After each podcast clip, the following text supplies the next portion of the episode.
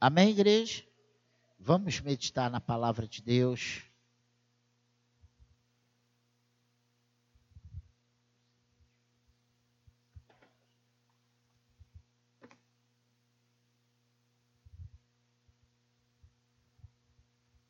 Boa noite. Te pedir para ficar de pé, só para a gente ler um, um versículo e orar.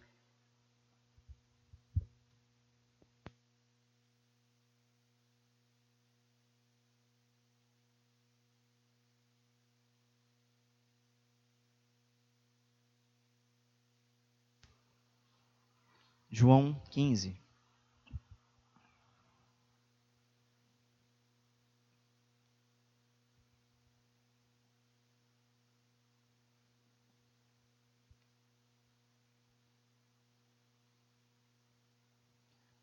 Verso 1: Eu sou a videira verdadeira e o meu pai é o agricultor. Só tá aí, vamos orar. Senhor, estamos diante da tua palavra. Pedimos graça e misericórdia nessa noite, a fim de que nos livremos, Senhor, das nossas coisas próprias, das nossas demandas, dos nossos anseios, e possamos, Senhor, nesse momento nos submeter à tua palavra.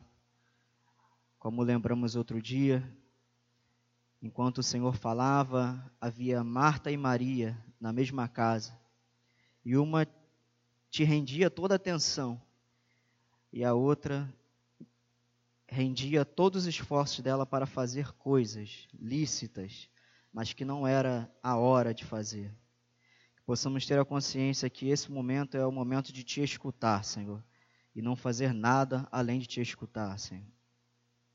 E como o próprio Senhor disse, essa é a melhor parte. Tem misericórdia de nós, que teu Espírito Santo ilumine as nossas mentes e corações, Senhor, para que a tua palavra seja uma boa semente, que encontre uma terra boa e que cresça uma boa árvore e dê um bom fruto, Senhor. Nós pedimos a ti seja conosco, nos ajuda nessa noite a entender a tua palavra, Senhor. Abençoa os meus irmãos à minha frente e fale conosco. Eu te peço em nome de Jesus, Senhor. Amém. Pode se sentar. Um texto muito conhecido, na minha humilde opinião, do livro de João, que é lindo, maravilhoso, um dos melhores. Acho que João capítulo 17, a oração que Jesus faz antes do martírio, esse capítulo 15 são textos muito bonitos, muito belos, de verdades profundas. Quero que você dirija a tua atenção para cá nesse momento, na, na palavra, na explicação da palavra. Pregação da palavra nada mais é do que a explicação do texto. Você não preste atenção na minha gravata pink, ou no meu corte de cabelo diferente hoje, é o mesmo sempre. Mas diz o seguinte: Jesus, a videira verdadeira, aqui na minha Bíblia, o título. E repetindo o que eu li antes, eu sou a videira verdadeira e meu pai é o agricultor. Jesus sempre falava com parábolas, em muitos momentos ele fazia é, alegorias, ilustrações, parábolas, aqui não é diferente. Ele faz uma ilustração da videira. E se a gente for olhar no Antigo Testamento, o termo videira é usado muitas vezes. E simbolizava ali no contexto da velha aliança, Israel era a videira naquele período antigo, o povo de Israel simbolizava videira. E agora Jesus fala: Eu sou a videira verdadeira. Verdadeira porque Israel, debaixo de um propósito de Deus, falhou é, na sua missão né, de levar Deus ao mundo. E ele fala: O meu pai é o agricultor. O Deus Criador, ele é o que cuida dessa videira e desse dessa, esse empreendimento aí agrícola todo. Verso 2: Todo ramo que está em mim e não dá fruto, ele o corta. E todo ramo que dá fruto, ele o limpa para que dê mais fruto. Vós já estáis limpos pela palavra que vos tenho falado. Jesus aqui ele não fala assim, olha, vocês são os ramos. Ele já pressupõe isso. Aqueles que estão caminhando com Cristo, que estão é, é, comungando da sua palavra, dessa realidade aqui de igreja, nós somos os ramos. Ele fala: todo ramo que está em mim não dá fruto, ele corta. E todo ramo que dá fruto, ele o limpa. Em algumas versões, poda. A palavra podar e limpar aqui no original é basicamente a mesma.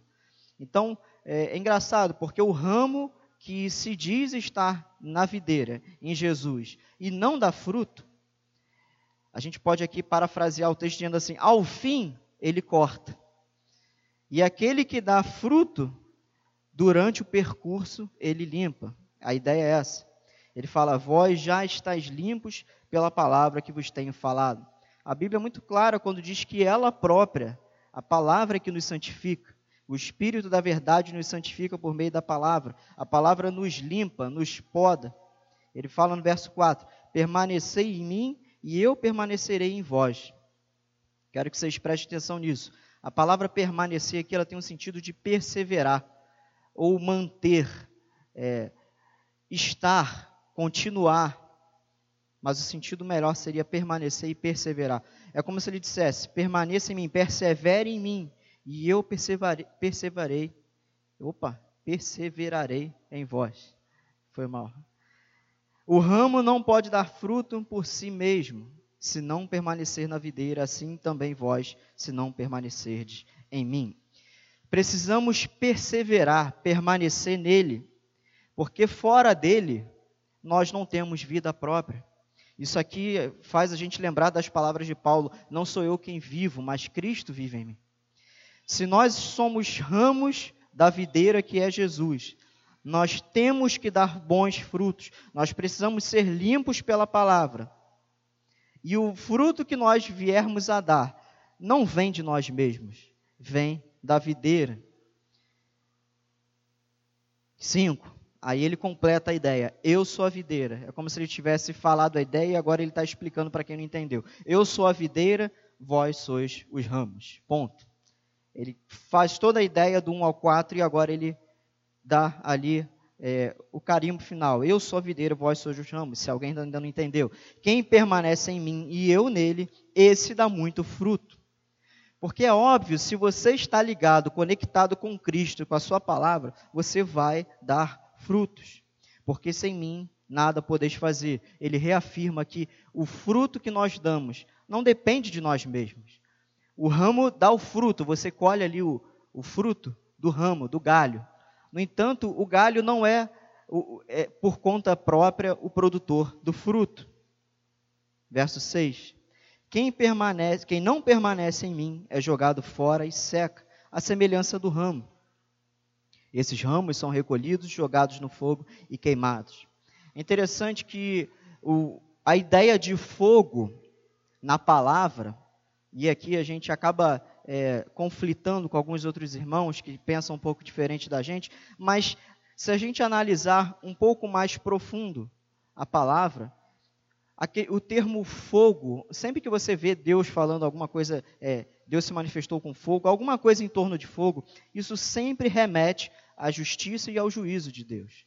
Ainda é, quando a gente lembra de Elias orando, o fogo desce e consome, é juízo de Deus. Quando Jesus fala que ele vai recolher o trigo e queimar o joio, é juízo de Deus. No Apocalipse fala de fogo e enxofre. O fogo sempre tem relação com justiça e juízo. Eu estou fazendo um parênteses aqui. Aí você vai falar, ah, Leandro, mas em Atos 2 fala que desceu é, línguas é, do céu semelhante ao fogo, línguas como de fogo. Sim, línguas como de fogo, línguas semelhante ao fogo não línguas de fogo.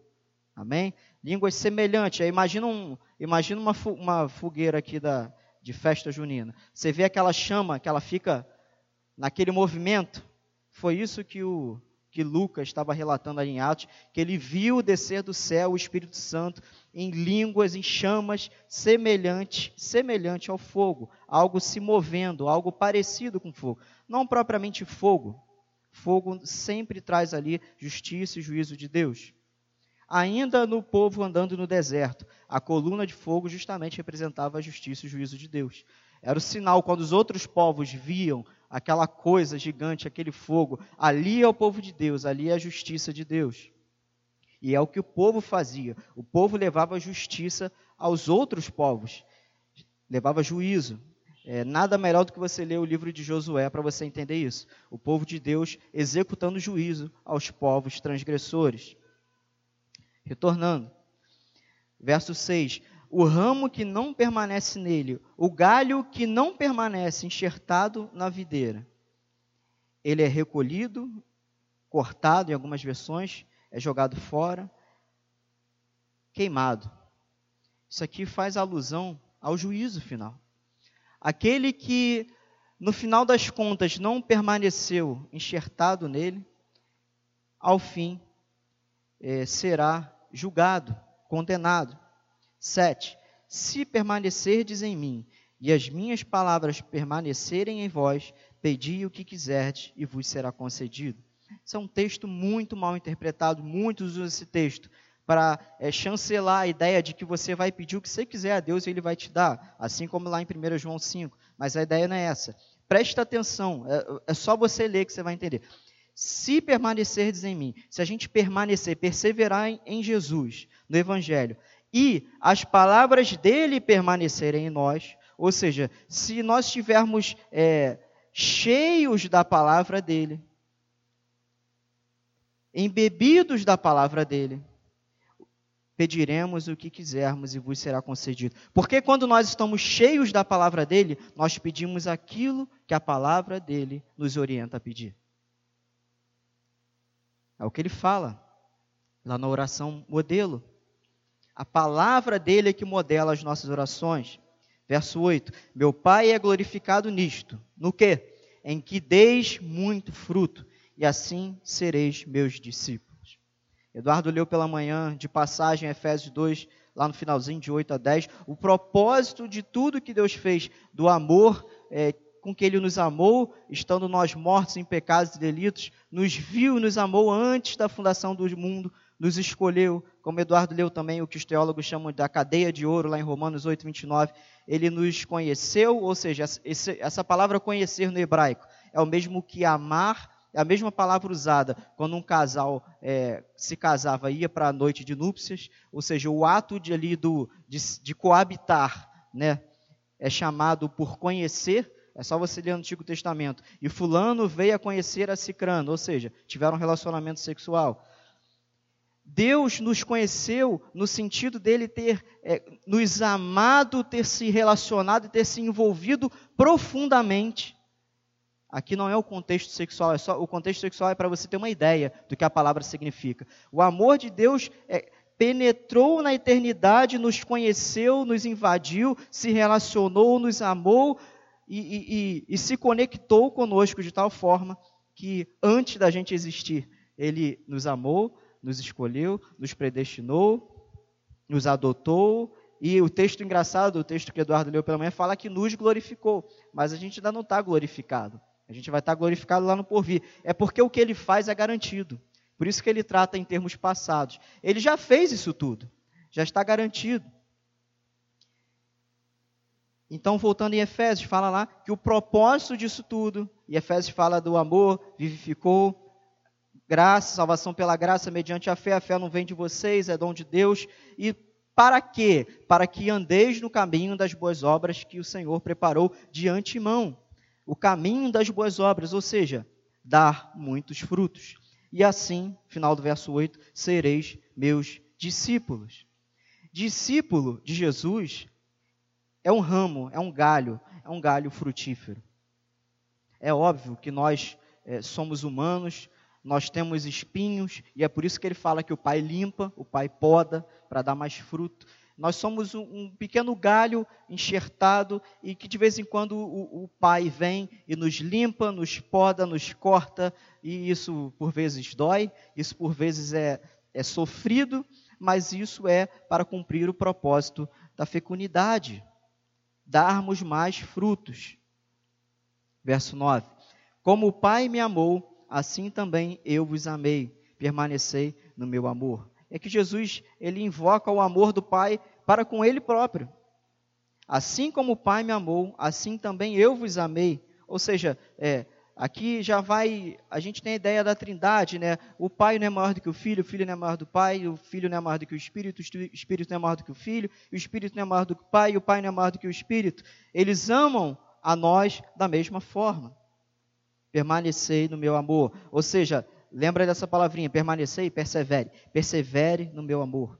Permanecer não dá o melhor sentido. Permanecer dá uma ideia de você estar tá aqui, permanecer aqui, parado. Não, mas na vida real, permanecer demanda esforço, demanda luta. Né? Para você permanecer ali naquele nível de comprometimento, de busca, você persevera, você se esforça. Por isso que eu prefiro usar a palavra perseverança. 10. Se obedecerdes aos meus mandamentos, permanecereis no meu amor, do mesmo modo que eu tenho obedecido aos mandamentos de meu Pai e permaneço no seu amor. Ou seja, Jesus, quando é, encarnou e desceu dos céus para habitar entre nós, como diz João, cheio de graça e de verdade, ele se submeteu, é o estado de humilhação de Jesus. Ele se submeteu à obediência irrestrita ao Pai. Então ele está falando assim como eu obedeci meu Pai, ao ponto de largar a minha glória e vir até essa terra, obedeçam aos meus mandamentos. 11. Eu vos tenho dito estas coisas para que a minha alegria permaneça em vós e a vossa alegria seja plena. Ou seja, é, o propósito de, um dos propósitos disso tudo Jesus está falando é para que nós nos alegremos e para que a nossa alegria seja completa. A nossa alegria não pode depender das circunstâncias simplesmente, ou de modo nenhum das circunstâncias. A nossa alegria tem que depender do fato que somos amados, somos escolhidos, somos, como o Eduardo falou pela manhã, predestinados, garantidos, seguros, guardados, fiados nele próprio. Somos dele. Somos dele. Estamos enxertados, conectados, anexados. Esse, essa deve ser a razão da nossa alegria. 12. O meu mandamento é este: Amai-vos uns aos outros, assim como eu vos amei. Se eu não me engano, no, no capítulo 13, Jesus fala, é 13, 34, um novo mandamento eu vos dou. E você lembra lá no, em Mateus, Jesus falando, é, amar a Deus sobre todas as coisas e ao próximo como a ti mesmo. Jesus, no entanto, a gente, a, a, igreja esqueceu, né? Aquilo ali foi no início do, do ministério de Cristo. Agora, já chegando pro, do meio para o fim, ele chega e fala: Olha, um novo mandamento vos dou. Aquele é um antigo. Eu vou dar agora um novo. E ele fala no 13, 34. No meu aqui está na página seguinte: Que vos ameis uns aos outros, assim como eu vos amei. Então, o mandamento não é somente amar a Deus sobre todas as coisas, não é somente amar o próximo como a nós mesmos, mas amar o próximo na medida com que Cristo nos amou. Esse é o novo mandamento. 12. Amai-vos aos outros assim como eu vos amei. Ele repete o que ele falou dois capítulos atrás. E verso 13, um dos versos mais lindos. Ninguém tem maior amor do que aquele que dá a própria vida pelos seus amigos. É engraçado, vocês vão falar que eu puxo sardinha para isso, mas eu estava lendo outro dia, quem já foi militar entende um pouco isso aqui. É, certos contextos, talvez o contexto, não que eu tenha vivenciado, não que o Brasil esteja em guerra ou tenha passado por uma guerra, mas é, é, são alguns estudos que dizem que não tem situação melhor da, das pessoas se conectarem, da fraternidade acontecer, do que na situação ali do, é, digamos assim, do perrengue, né? E muitos soldados lendo também esse artigo, soldados americanos que estão sempre em guerra lá no Oriente Médio, é, eles têm uma amizade, aquele grupamento, vamos supor, divide em setores, aí tem o setor alfa, tem cinco soldados ficam num determinado local, e aqueles cinco soldados, eles são amigos para o resto da vida, porque eles foram forjados ali é, na guerra, eles e, batalharam contra a morte, eles perderam amigos, e eles são, como a gente fala no exército, é uma irmandade para sempre um nível de amizade que foi forjada é, literalmente debaixo de, de fogo cerrado. E aqui a gente fala: ninguém tem maior amor do que aquele que dá a própria vida pelos seus amigos. Um nível de amizade que talvez só esse contexto que eu falei de guerra a gente pode entender um amigo da vida pelo outro. Em circunstâncias normais, é muito difícil você talvez olhar para a tua vida hoje colocar num papel assim a lista dos teus amigos e você parar e pensar assim, caramba, será que um deles daria vida por mim? Por outro lado, você pode estar na lista de algum amigo e ele perguntar: será que ele daria a vida por mim? Ninguém, ninguém tem maior amor do que aquele que dá a vida pelos seus próprios amigos. Jesus está falando de quem? Dele próprio, verso 14: Vós sois meus amigos, se fizerdes o que vos mando. A amizade que Cristo tem conosco, por isso eu coloquei lá no site, é, o verdadeiro amigo, verdadeira amizade é Jesus para conosco, não exclui a obediência, a obediência restrita à sua palavra. Ele ainda coloca isso como uma condicional. Vós sois meus amigos se fizerdes o que vos mando. Já não vos chamo servos, pois o servo não sabe o que o seu senhor faz. Mas eu vos chamo amigos, pois revelei tudo quanto ouvi de meu pai. O servo, eu falei há pouco tempo ali na, no caso de Filemão né, e Onésimo, o servo ele não tinha um nível de relacionamento é, íntimo com o Senhor. Ele não sabia o que o Senhor poderia estar pensando, é, o que o Senhor vai, o que o meu Senhor vai fazer amanhã. Será que amanhã ele vai pedir para eu arar o campo ali? Será que amanhã ele vai pedir para eu ir no centro da cidade e comprar é, mais bois? Aqui eu estou conjecturando naquele contexto, né? O servo, naquela época, ele não sabia o que o Senhor dele pensava. A gente pode até trazer em menor proporção para nossas vidas. Quem trabalha, quem tem é, um emprego que tem chefe, você não sabe o que que teu chefe está pensando de você. Você pressupõe. Você acha que sabe.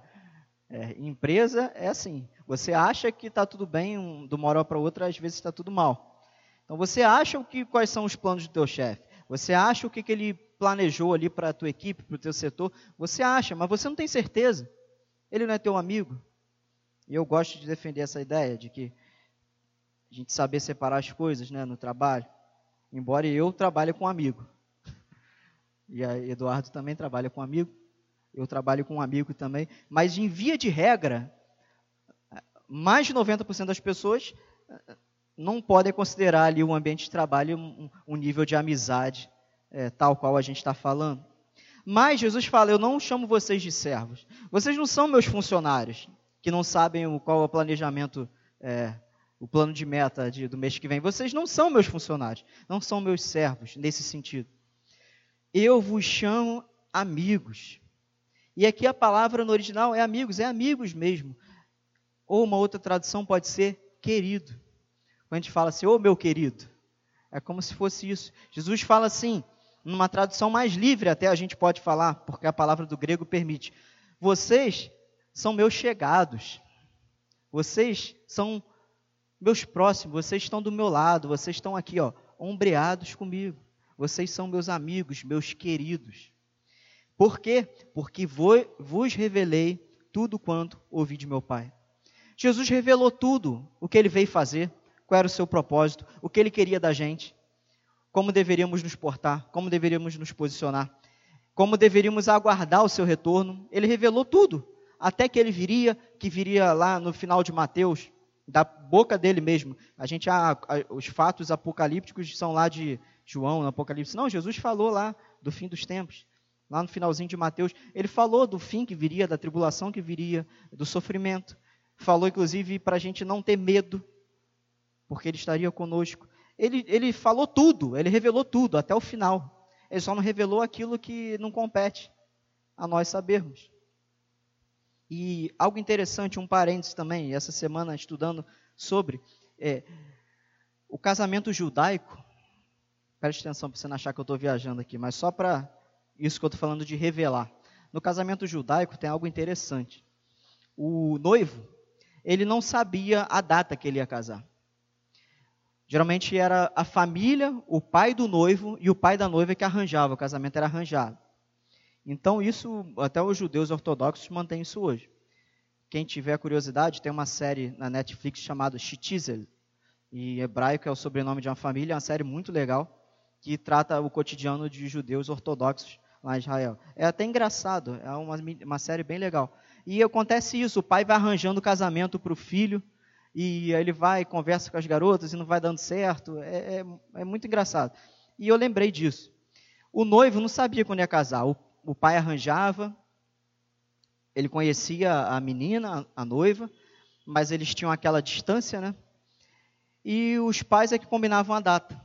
Então o pai da noiva falava assim, ó, se apronta e falava com ela, se apronta, você vai casar amanhã. Aí começava a preparação do casamento judaico, que eram dias de festa, né? E o pai é, não falava, o pai do noivo não falava com ele. Isso é história, tá?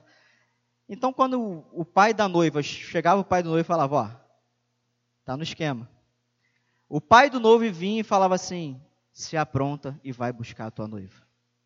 Alguém captou? Como eu falei que tudo nos foi revelado, mas algumas coisas não. Eu só estou fazendo esse parênteses para explicar o porquê que o Jesus, o Filho, não sabe o dia que ele vai voltar. Porque as bodas da igreja com o noivo é, um, é, um, é exatamente o que acontecia no casamento judaico. O, as orientações de Deus ali representavam, as bodas judaicas representavam aquilo que vai acontecer no final dos tempos. Jesus é o noivo e nós somos a noiva, a igreja, amém?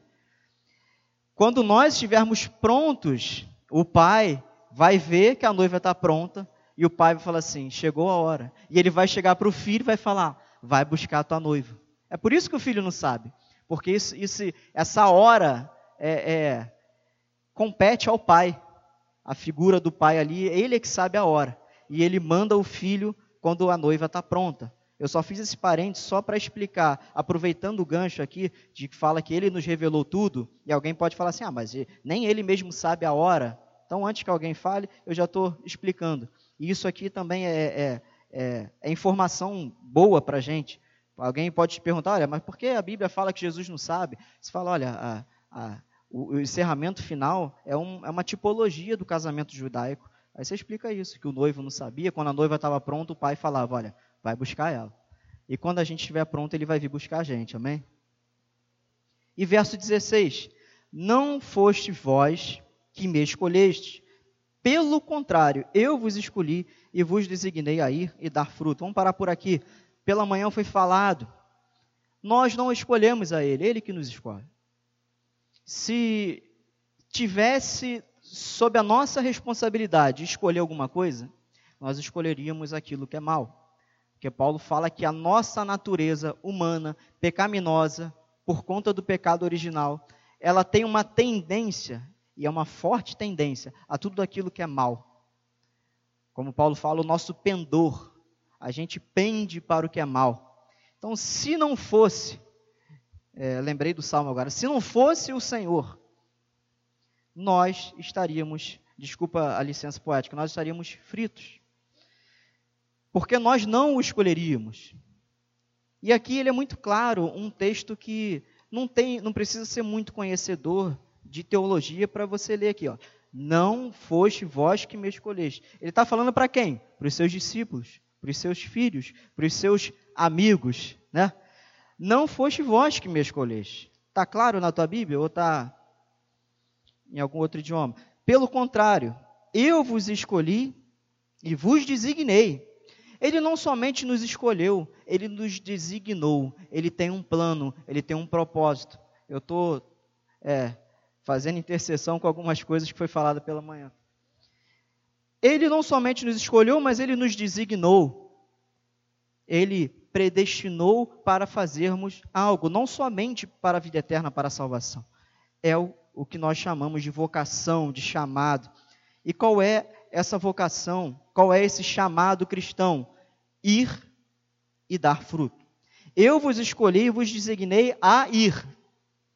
Então, duas coisas, dois chamados, duas vocações que todo cristão tem: ir e dar fruto. Ir, você lembra quando ele falou do id? Ide e pregai o evangelho a toda criatura. Ou seja, todo cristão tem o id e o frutificar. E tem um detalhe, tem uma vírgula aí. E fruto que permaneça. Porque ele próprio falou que naquele dia muitos vão falar: Senhor, eu fiz isso, eu fiz. Vão apresentar frutos. Aqui, Senhor, os frutos que eu dei. E ele vai falar: aparta, separa, sai fora. Não te conheço. E lembra o que, significa a palavra conheço?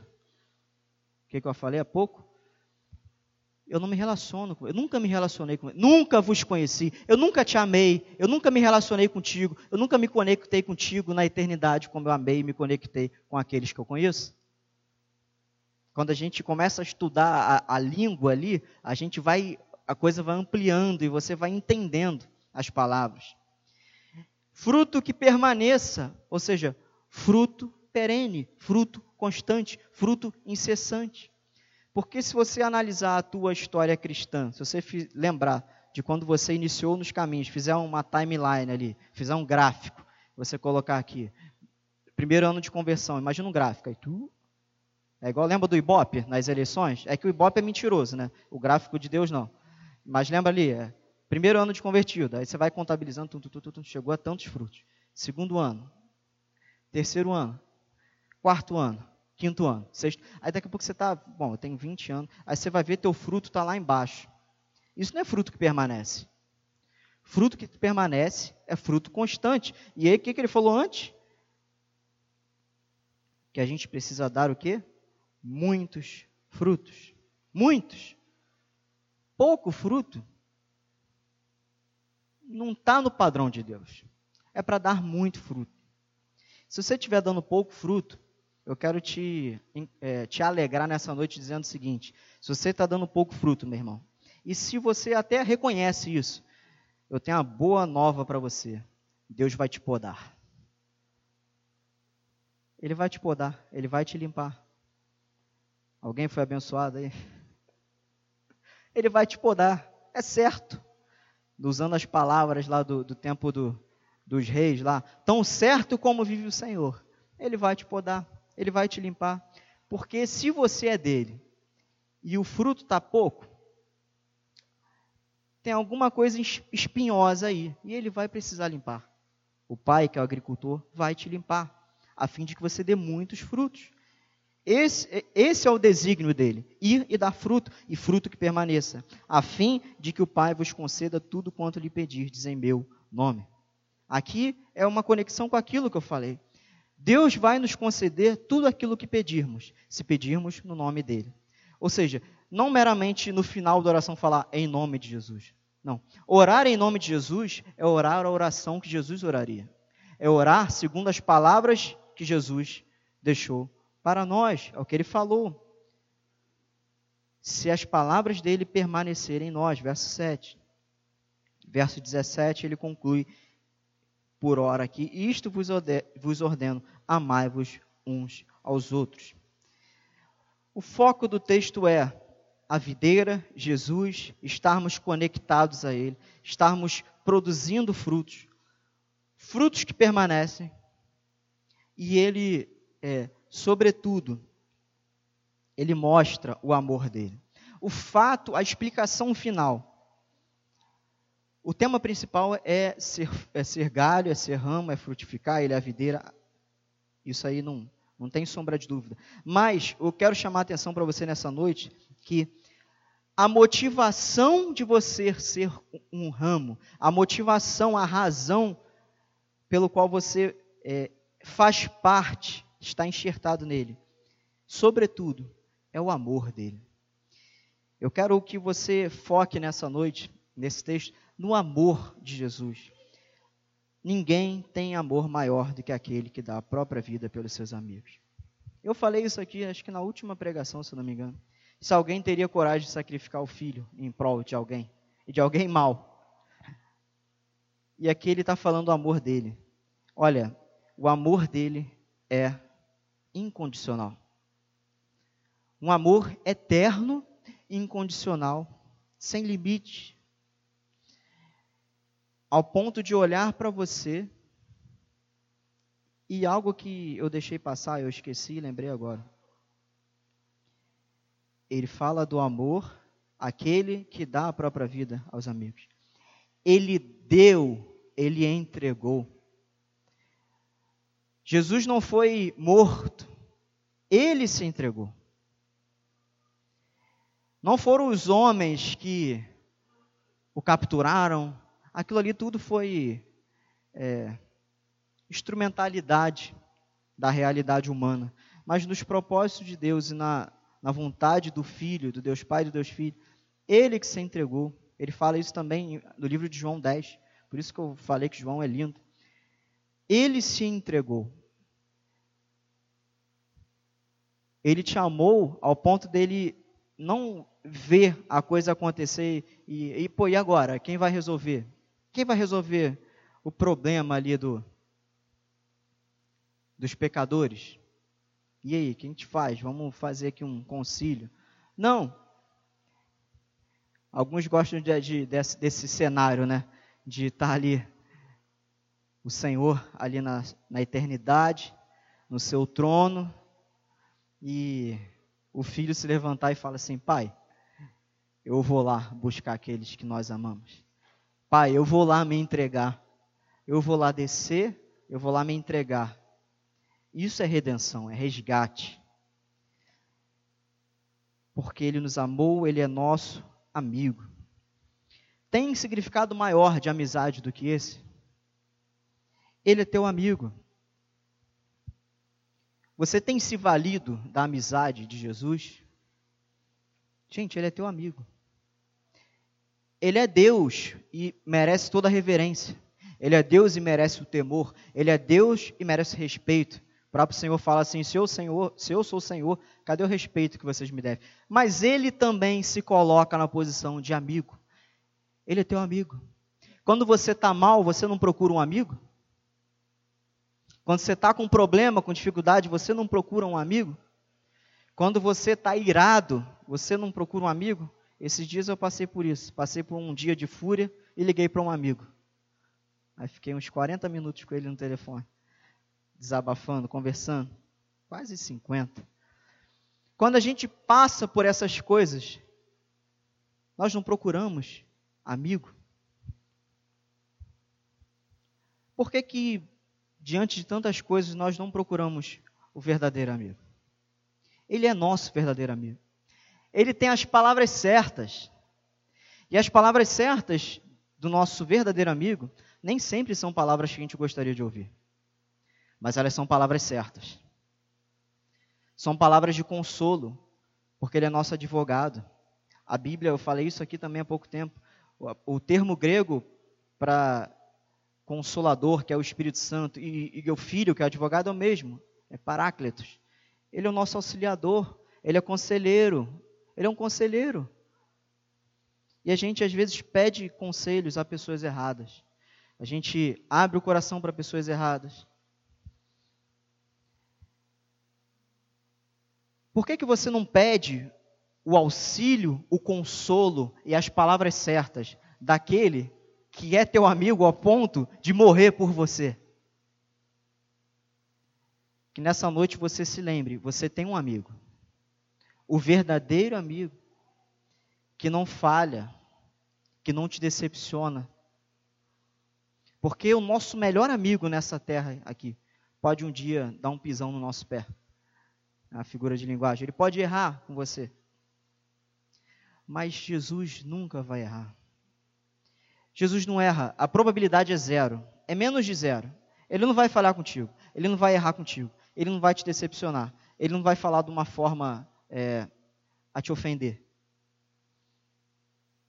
Ele te ama, te amou desde a eternidade, ele te amou, ele te amou, ele te ama, ele cuida de você.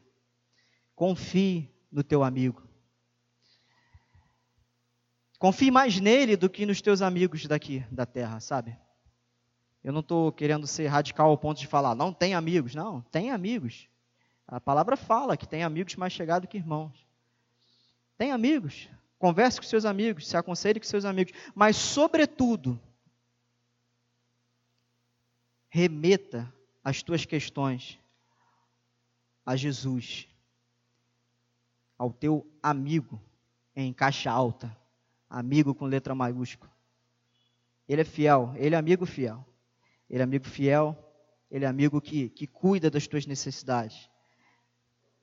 Ele é amigo que te auxilia. Fecha os teus olhos.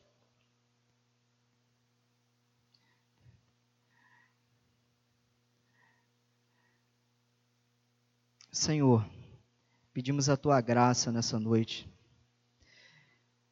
Pedimos que o Senhor cuide do nosso coração. Não existe, Senhor, não existe amor maior no mundo do que aquilo que o Senhor fez por nós. Não existe, Senhor. Os melhores, os poemas mais bonitos de amor, os livros mais profundos, os maiores atos humanos de amor, Senhor, não chegam nem perto, Senhor, do teu amor para conosco. Tu és nosso amigo, Senhor. Quantas vezes nós temos esquecido de Ti, Senhor? Temos nos alimentado de conselhos daqueles que não têm bons conselhos para nós, Senhor. Temos moldado os nossos pensamentos por palavras daqueles amigos que não carregam em si a qualidade de amigo que só o Senhor tem, Senhor. A qualidade de palavras, a qualidade de informação, a riqueza de amor por nós, a riqueza de palavras de amor por nós, a riqueza de instruções. Senhor, cuida de nós. Cuida de nós, Senhor.